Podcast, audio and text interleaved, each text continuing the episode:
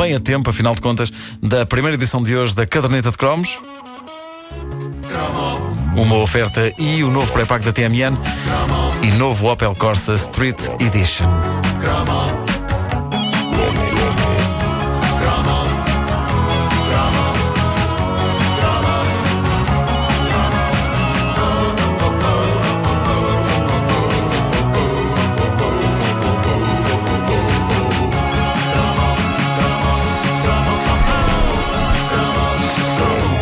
Duro, mas cheguei. Respira fundo. Já passou. Bom, eh, o ator João Lagarto é uma das caras mais conhecidas da televisão e do teatro nacionais, mas houve uma altura em que boa parte do país achou que ele era polícia. E não me refiro à participação dele em séries como Esquadra da Polícia. Muito antes disso, em plenos anos 80, João Lagarto apresentou um programa da Polícia de Segurança Pública, sugestivamente chamado Onde, Quando, Como, Porquê. Eu adorava isso. Adorava. Eu não perdi. E eu, eu dava um doce Maravilhoso. Mas um doce bom, eu dava um doce, mas uma daquelas coisas suíças ou belgas, nada de uns chupas miseráveis comprados aqui na mercearia da rua. Não, eu dava um doce a quem me fornecesse um episódio que fosse desse lendário programa. Era Queria ver. Domingo ao final da tarde.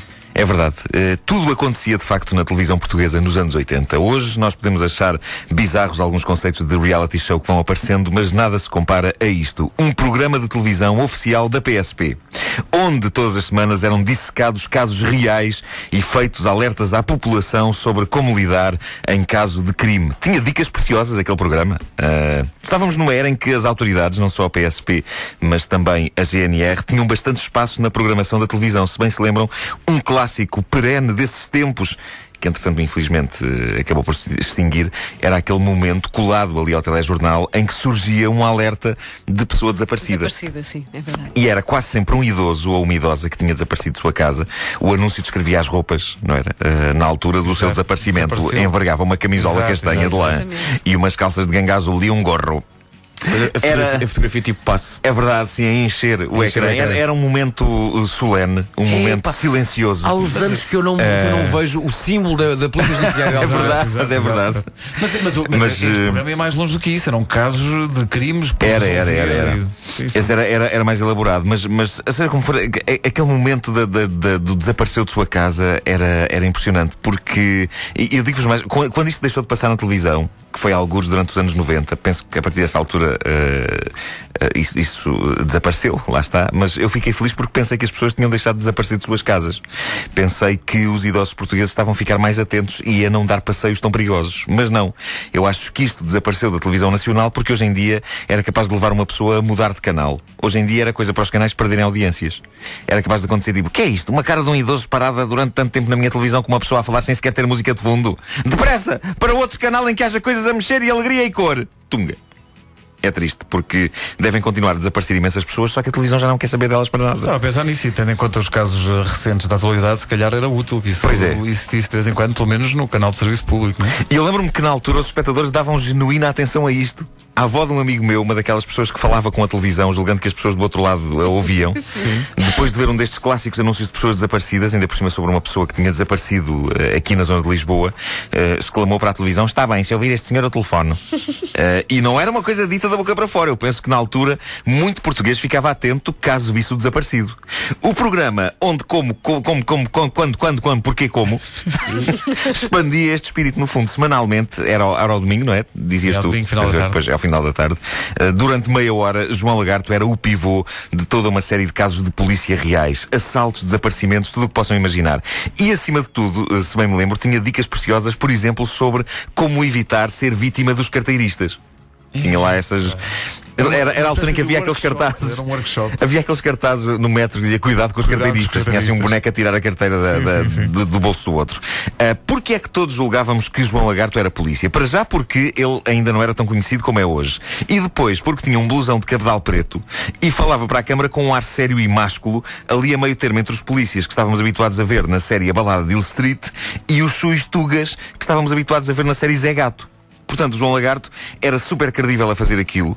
E lembro-me que, quando uns tempos depois ele apareceu numa novela ou numa série qualquer, eu dei por mim a pensar: é pá, incrível o raça do polícia, tinha tanto jeito para a TV que o convidaram para ser ator. João Lagarto, ele era tão credível que eu tenho a certeza que nenhum criminoso se meteu com ele durante o tempo em que ele apresentou este lendário programa. Nem nenhum criminoso, nem ninguém. Eu imagino que no trânsito ninguém tinha coragem de se meter com ele.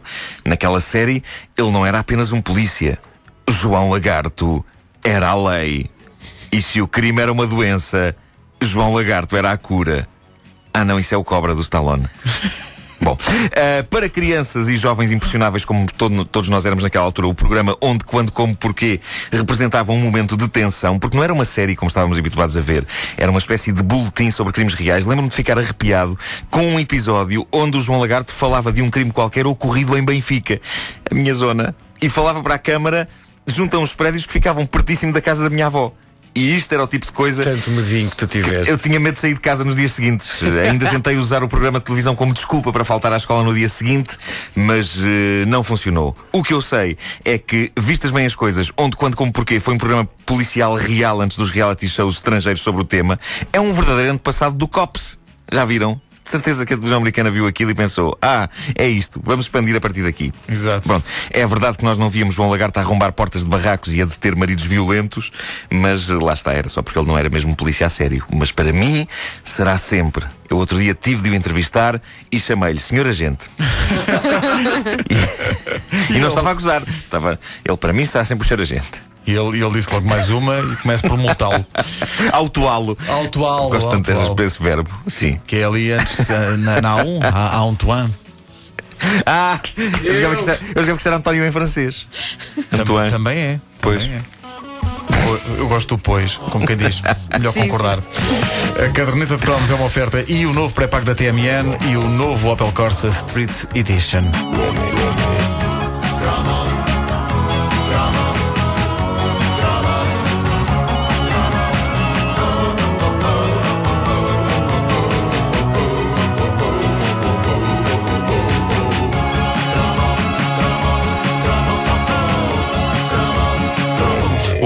Quem, porquê das notícias já a seguir.